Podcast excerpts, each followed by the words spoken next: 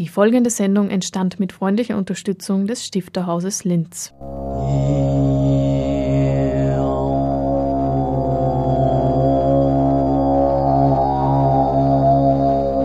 Literatur im Radio.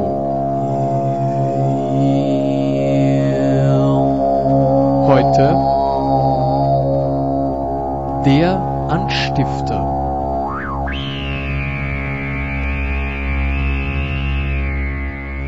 Liebe Hörerinnen und Hörer, ich begrüße Sie ganz herzlich zum Anstifter, dem auditiven Literaturmagazin des Stifterhauses im Kultur- und Bildungskanal von Radio Froh.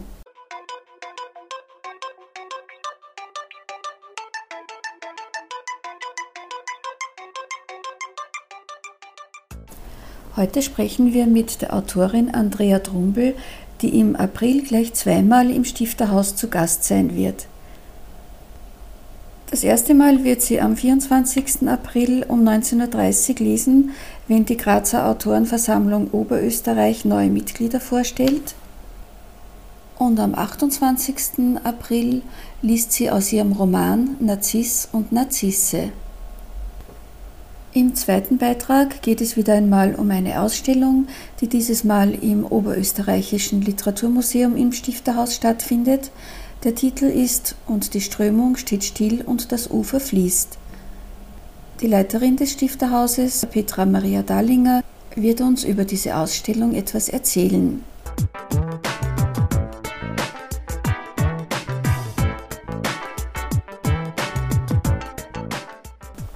Am Mikrofon Hannelore Leindecker.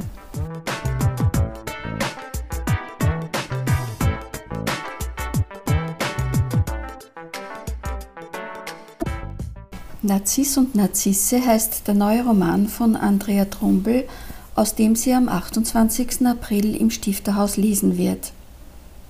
Die vier Kapitel des Romans sind nach den Jahreszeiten benannt, beginnend mit dem Sommer, in dem zur Sonnenwende ein Kind geboren wird.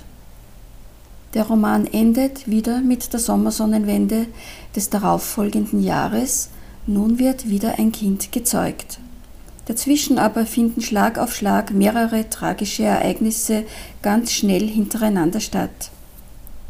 Hören Sie nun den Beginn des Romans, in dem über die glückliche Familienidylle ganz plötzlich die Katastrophe hereinbricht.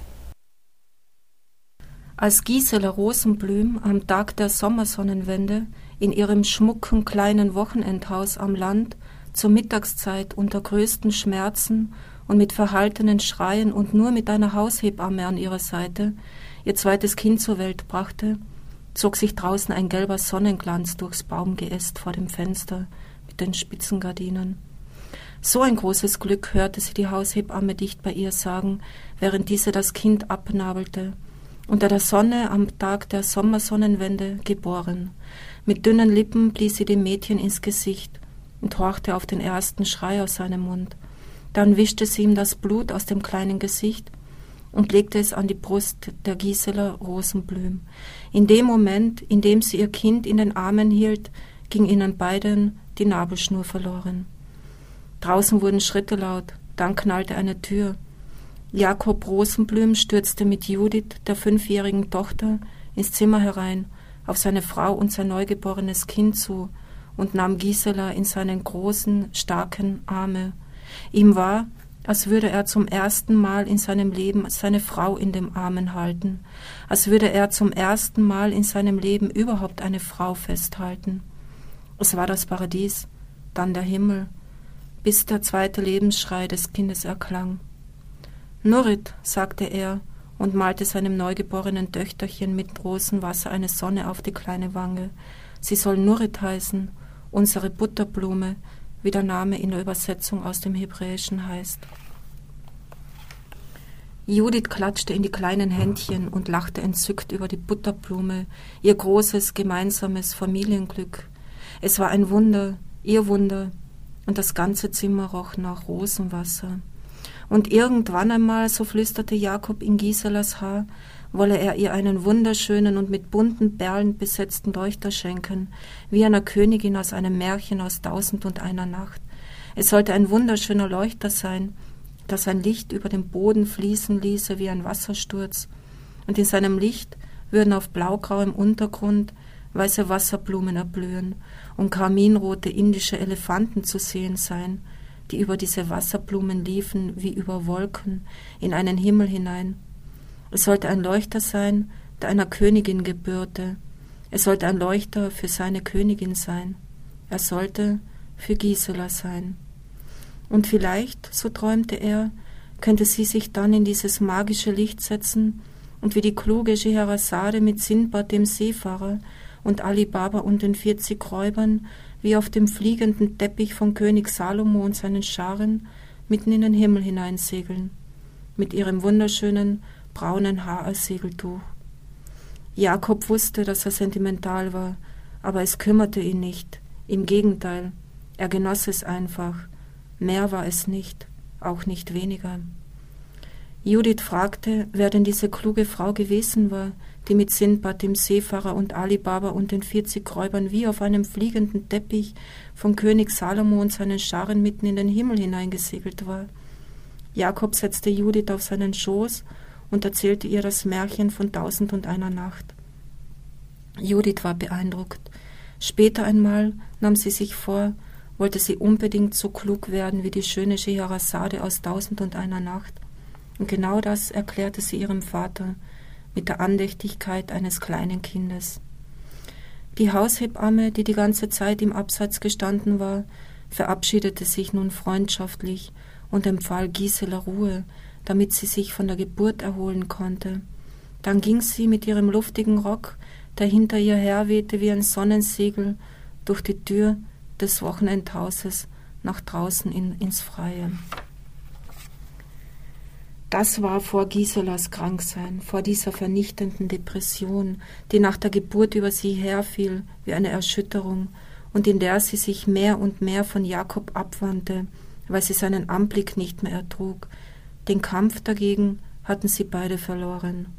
Früher, noch vor Nurits Geburt, hatten Jakob und manchmal auch Judith, Gisela und dem Kind in ihrem Bauch alle Tage jeden Tag Sonnen vom Himmel gepflückt und den Sonnenglanz zu ihr und zu dem Kind in ihrem Bauch geschickt. Das war ein ungeheurer Liebesbeweis gewesen, und Gisela hatte sich immer zutiefst gerührt und glücklich gefühlt. Aber das hatte sich im Laufe der Zeit verändert, als Gisela so plötzlich nach der Geburt immer trauriger und unglücklicher mit sich und ihrem Leben wurde. Es überkam sie ganz plötzlich. Es war grässlich mit einem Mal nicht mehr der vergnügte Mensch zu sein, der sie früher einmal war. Zwei Monate später dann, als Gisela früh morgens an jenem Tag in diesem unseligen August an das rosenrote Kinderbettchen trat, um nach ihrem kleinen Baby zu schauen, fand sie Nurit leblos auf ihrem Bölsterchen liegend. In größter Panik riss Gisela an ihr, zerrte an ihr, packte sie, rüttelte sie und schrie sie an, schrie er mitten ins kleine Gesicht, bis sie keine Kraft mehr hatte, bis Jakob aus dem Nebenzimmer kam und seine Frau aus ihrer Erstarrung ins Leben zurückholte. Er war es denn auch, der alles in die Wege leitete, was der Tod seines Kindes mit sich brachte. An diesem Tag machte sich zum ersten Mal ein stechender Schmerz in seiner Herzgegend bemerkbar. Zehn Tage später fand dann die schlichte Beerdigung des Kindes am Friedhof stadtauswärts statt. Da Judith und Gisela fernblieben, weil Gisela den Anblick des kleinen Kindersarges nicht ertrug und Jakob nicht wollte, dass Judith zugegen war, wenn man den kleinen Kindersarg in die Erde grub. Und trotzdem sang die Luft im Wind, als man den kleinen Sarg so unbarmherzig in die Erde grub. Daraufhin wurde Gisela allmählich wirr im Kopf. Was sagt nun die Autorin über ihren Roman? Naja, es gibt im Leben immer wieder Situationen, ähm, in denen sich ein Schicksalsschlag mit der nächsten ablöst, wie bei einer Kettenreaktion möchte man fast sagen. Und so eine Verschmelzung von Schicksalsschlägen und Todesfällen wollte ich einfach zwischen zwei Buchdeckel bringen. Und die Sonnenwende als Motiv, ähm, ja, das äh, ist ein wichtiges Bild in diesem Roman. Wie geht es einem da als Autorin, wenn man äh, über so viele tragische Ereignisse schreibt? Naja, man versucht sich in die Figuren hineinzuversetzen, man versucht mit ihnen zu wachsen Und da gehört es eben auch dazu, also mitzuerleben, wie äh, ja die Schicksalsschläge die Figuren eben durchbeuteln oder auch aufrappeln. Wenn Sie sich aber in die Figuren so hineinversetzen, ist das dann nicht sehr belastend, dieser Schreibprozess? Nein, im Gegenteil. Also es ist ein gewisses Lustgefühl dabei. Ja. Äh, Sie haben gesagt, äh, dass es eben im Leben sehr oft äh, so kommt und dass Sie das zeigen wollten. Wie sind Sie aber gerade auf diese Figuren und auf diese Konstellation gekommen? Ja, das hat sich so ergeben. Also es war ein Bild da und ähm, aus diesem Bild ist ein anderes Bild entstanden und entwachsen und diese Bilder haben sich so im Laufe des Schreibprozesses einfach äh, miteinander abgelöst. Der Titel Narziss und Narzisse geht auf einen Traum des äh, Mädchens, äh, das eine Rolle spielt, zurück. Könnten Sie den Titel ein bisschen erklären? Ähm, also es ist die Verschmelzung von etwas Unberührtem, Unbeflecktem, Jungfräulichem, von etwas sehr, sehr Freundlichem mit einer Bedrohung. Also Nazis als das Krankhafte, als die Bedrohung und die Narzisse als das komplette Gegenstück dazu. Wobei die zwei Teile ja auch wieder irgendwie zusammenhängen, also Bad und Gegenbad sind, Vater und Tochter sind. Der Schluss ist ja dann, äh, Gott sei Dank, äh, versöhnlich. Das heißt, aus den Resten der zwei Familien wird eine neue Familie. Haben Sie das von Anfang an so, so geplant gehabt oder hat sich das ergeben? Nein, also beim Schreiben plane ich nicht. Und äh, das hat sich so ergeben im Laufe des Schreibprozesses, ja. Das heißt, Sie legen nicht von vornherein ein Gerüst, ein Handlungsgerüst fest, wo Sie schon von vornherein wissen, äh, was nacheinander kommt und wie es ausgeht? Nein, überhaupt nicht. Also von am Anfang war für mich klar, dass das Bild von der Sonnenwende ein sehr starkes Bild ist und dass ich damit beginnen will. Aber was dann daraus wird, ähm, habe ich nicht gewusst. Nein.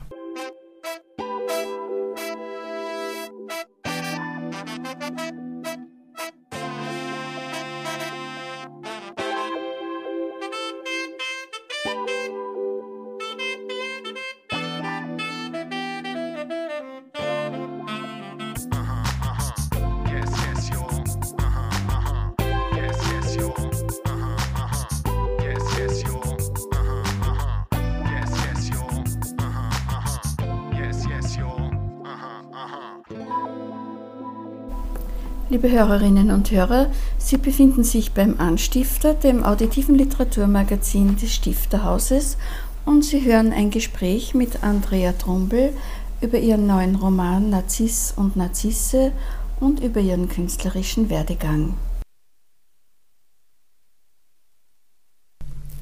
Äh, Narziss und Narzisse ist Ihr zweiter Roman. Begonnen haben Sie mit Lyrik, die ersten Veröffentlichungen im Jahr 2006. Äh, wie, werden, wie würden Sie Ihren künstlerischen Werdegang beschreiben? Ähm, naja, zuerst habe ich, wie Sie eben erwähnt haben, Lyrisches geschrieben. Und jetzt ist eben das Bedürfnis mehr, da Prosatexte zu verfassen, wobei hier ja auch immer wieder Lyrisches mit einfließt. Und so kommt es eben auch schon mal vor, dass zum Beispiel aus einem Prosatext eine lyrische Sequenz wird oder eben auch umgekehrt, weil die Literatur ja äh, lebendig ist, weil sie sich verändert und eben sich auch in der Gestalt verändern kann. Was planen Sie als nächstes? Ähm, ich schreibe an einem dritten Buch. Genau, und da jetzt vor kurzem schon Gedanken und Bilder zu einem vierten Buch gefasst. Also die, das kommt so ganz automatisch, ja. Bei dem Buch, also an dem ich jetzt schreibe, da ähm, bin ich schon ziemlich weit. Also das, wenn alles gut geht, wird das vielleicht nächstes Jahr veröffentlicht, aber das weiß ich noch nicht, ja. Heißt das, dass Sie eventuell auch parallel an zwei Büchern schreiben? Ähm, parallel nicht, aber Gedanken sind schon einmal da und ähm, ein erstes Bild für den Beginn. Und was sich daraus dann ergibt, das ja, wird man sehen. Und haben Sie auch äh, lyrische Werke weiterhin vor? Ja, also wenn mich die Muse packt, äh, werde ich natürlich auch Lyrik schreiben, wobei ähm, Lyrik zu schreiben ähm, ganz andere Voraussetzungen hat als Prosatexte. Man wenn man lyrisches schreibt, kann man sich nicht einfach hinsetzen und sagen, so jetzt schreibt man ein Gedicht, sondern ähm, das funktioniert ganz anders. Aber beim Prosatext äh, geht das schon, dass man einfach sagt, so jetzt schreibe ich da weiter. Sie sind ja im April zweimal im Stifterhaus zu Gast. Am 28. lesen Sie aus Narziss und Narzisse und am 24. sind Sie als Mitglied der Grazer Autorenversammlung Oberösterreich dort. Äh, woraus lesen Sie an diesem Abend am 24.? Aus der Vogelfreiheit und einer zweiten Sonne, weil die erste scheint so schön. Das ist Ihr erster Roman. Das ist das erste Buch, ja. Der Roman Narziss und Narzisse erschien in der Edition Atelier in Wien. Die Autorin Andrea Trumbel wurde 1976 in Lienz geboren, wuchs in Kötschach-Mauten auf und studierte Germanistik und vergleichende Literaturwissenschaft in Wien. Seit 2006 regelmäßige Veröffentlichungen in Literaturzeitschriften und Anthologien. Für ihre Gedichte erhielt sie 2010 den Kärntner Lyrikpreis. Und 2013 erschien in der Edition Atelier ihr Debüt, der Roman Die Vogelfreiheit unter einer zweiten Sonne, weil die erste scheint zu schön. Die Autorin lebt in Linz, Wien und Kärnten.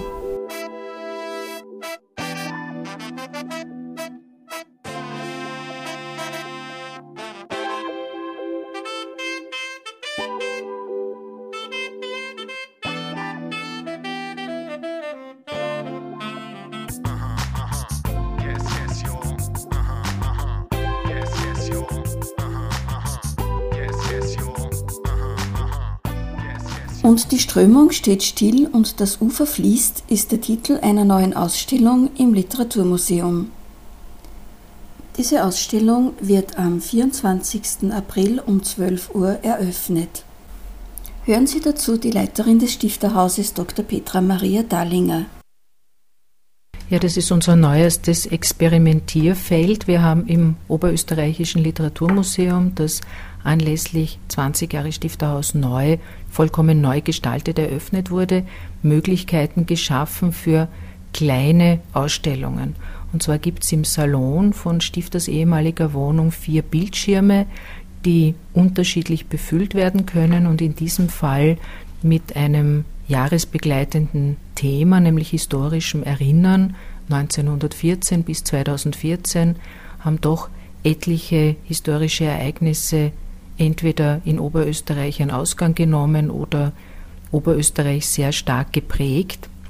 Diese historischen Ereignisse werden in Verbindung mit dem Leben und Schreiben an der Donau erinnert. Und zwar in einer ganz besonderen Form. Aus unserem Literaturarchiv werden Materialien wie Briefe, Werkmanuskripte, Fotografien in diese Bildschirme eingespeist und die bilden dort dann über eine Art Dia-Show mit unterschiedlichen Geschwindigkeiten und Zusammenstellungen unterschiedliche Verbindungen ab, eben zwischen Leben und Schreiben. Das heißt, man kann also diese äh, Dinge wirklich nur über den Bildschirm anschauen. Wir versuchen es erstmal so, ja, dass es einen Kommentarteil gibt, der erklärt, was man in etwa sieht und dann bewegen sich einzelne Bilder, eben Fotografien beispielsweise, Tagebuchnotizen, äh, Briefkuverts, Materialien, die man in den Nachlesen findet, jeweils mit einer guten Bildunterschrift und die erzählen einander auch in ihrer jeweiligen äh, Kontextualisierung Geschichten. Das ist einmal ein Versuch. Man wird sehen, ob äh, unsere Besucherinnen und Besucher das gut annehmen, ob vielleicht das Museum dadurch wieder neue Publikumsschichten gewinnen kann und ob es vielleicht auf diese Weise auch gelingt, bei beengten Räumlichkeiten Ausblicke in ein Archiv, in die eigenen Sammlungen oder eben in die Welt des Schreibens zu zeigen. Die Ausstellung läuft ja bis Dezember und jeder Monat ist einem anderen Autor, einer anderen Autorin und einem anderen Schwerpunkt gewidmet. Wir beginnen gewissermaßen mit der Chronologie. Der erste Autor, der vorgestellt wird, ist Hermann Heinz Ortner, den wir antreffen bei seiner Assentierung, also bei seiner äh, Einberufung in den Ersten Weltkrieg. Er war dann einige Zeit als äh, Soldat äh, an der Front, hat in dieser Zeit ähm, ähm ein, ein, begonnen, ein Tagebuch zu schreiben, hat auch begonnen, sein erstes Stück zu schreiben. Er tritt als Schauspieler auf, in der Uniform eines Soldaten. Das heißt, seine äh, persönliche und literarische Betroffenheit vom Ersten Weltkrieg ist das Thema äh, des ersten Monats. Und das geht dann weiter mit dem Untergang der Donaumonarchie und der Zwischenkriegszeit, wo Enrico von Handel-Mazzetti sich sehr um die notleidenden Kinder, besonders in Steyr, bemüht, führt zu den Februarkämpfen 1934, die über Karl Wiesinger dargestellt werden. Dann kommen wir in die Zeit des Nationalsozialismus, die wir erschließen über die Zeitschrift Oberdonau mit den Autorinnen und Autoren Erna Blas, Arthur Fischer-Kolbri, Franz Tummler und anderen. Im September erinnern wir über Franz Rieger an die NS-Herrschaft, insbesondere in Bezug auf Hartheim und die Konzentrationslager an der Donau, eben auch Mauthausen.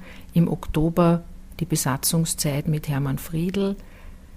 Im November schließlich die Wirtschaftswunder- und Wiederaufbaujahre in Linz an der Donau mit Franz Kein und Eugenie Kein führt uns dann stromaufwärts in Richtung Gegenwart.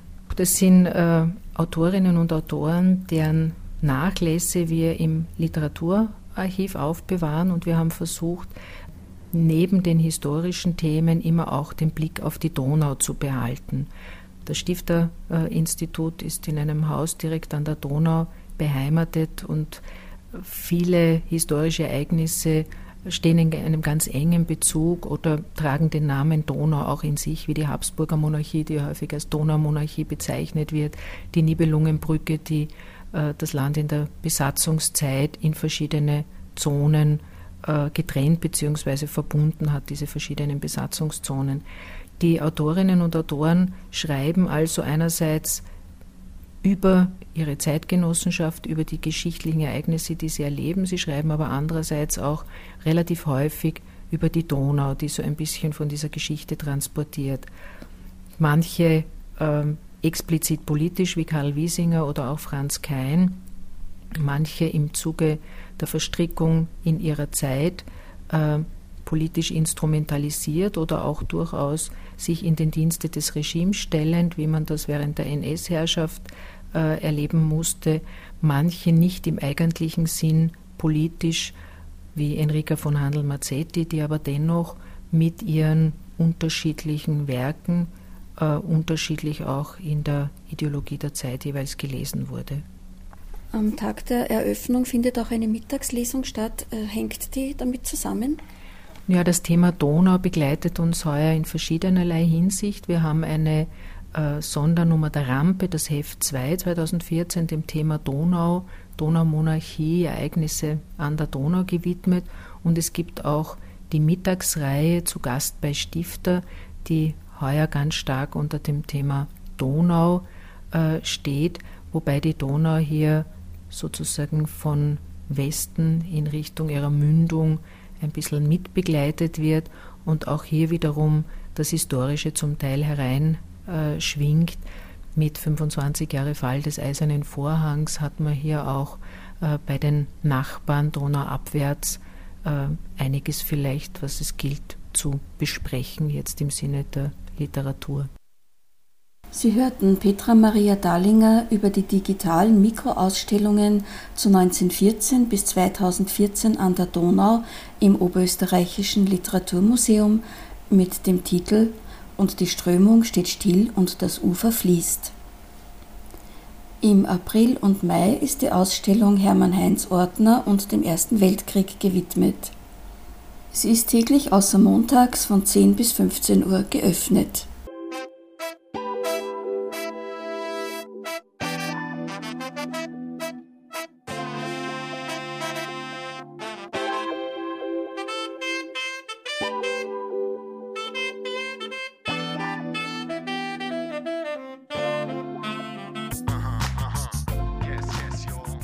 Wieder eine Übersicht über das Programm im April.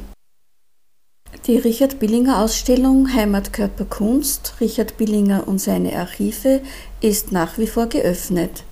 Sie geht noch bis 7. September und ist außer montags täglich von 10 bis 15 Uhr zugänglich. Im Literaturcafé können Sie die Ausstellung Next Comic besichtigen, und zwar Johanna Wögerbauer, erste Printausgabe von Nordlicht. Auch diese Ausstellung ist noch bis 7. September offen, ebenfalls täglich außer montags von 10 bis 15 Uhr und außerdem an den Veranstaltungsabenden ab 18.30 Uhr.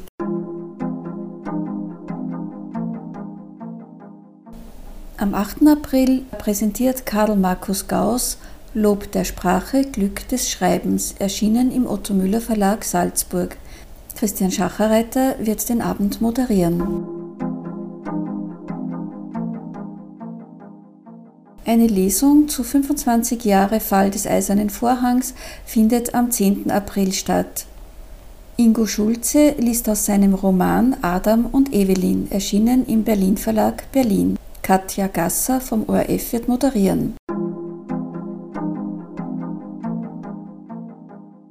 Am Donnerstag, den 24. April, wird die Ausstellung eröffnet, über die wir in dieser Sendung bereits berichtet haben. Die Eröffnung findet um 12 Uhr statt und die Ausstellung ist täglich außer montags von 10 bis 15 Uhr geöffnet. Und zum Mittag des 24. April heißt es wieder zu Mittag bei Stifter. Der Titel der Mittaglesung Donau, stromaufwärts, flussabwärts. Friedrich Hirschl wird lesen. Anschließend wird zu einem Teller Frittatensuppe eingeladen.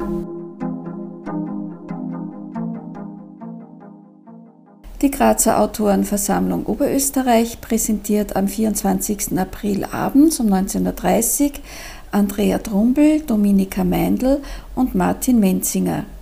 Alle drei Autoren bzw. Autorinnen lesen aus ihren Werken. Alfred Gelbmann wird moderieren.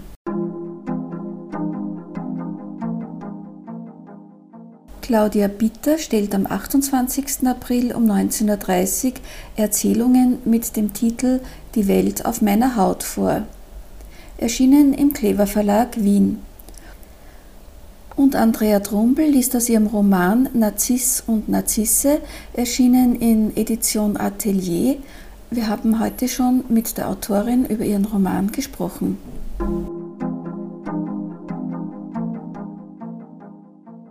Am 29. April hält Georg Pichler von 14 bis 18 Uhr einen Vortrag über Erich Hackel.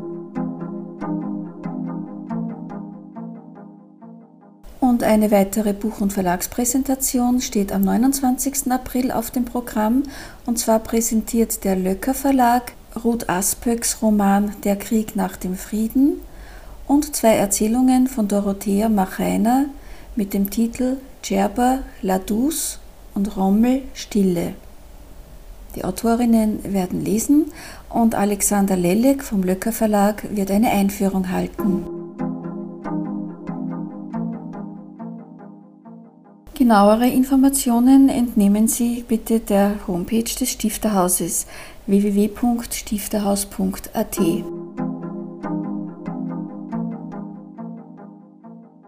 Damit ist die heutige Sendung auch schon wieder zu Ende. Äh, sie können sie morgen noch einmal anhören, wenn Sie vielleicht einige Teile versäumt haben. Sie wird um 8 Uhr früh wiederholt. Sie steht aber auch auf der Homepage von Radio Froh jederzeit zur Verfügung www.fro.at kultur. Außerdem ist die Homepage des Stifterhauses mit den Sendungen des Anstifters verlinkt. Den nächsten Anstifter hören Sie am 7. Mai, wie immer um 17.30 Uhr. Bis dahin verabschiedet sich Hannelore Leindecker und wünscht Ihnen viele schöne Frühlingstage.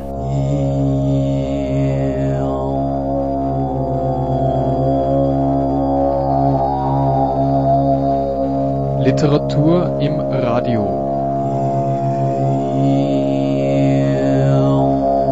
Heute der Anstifter.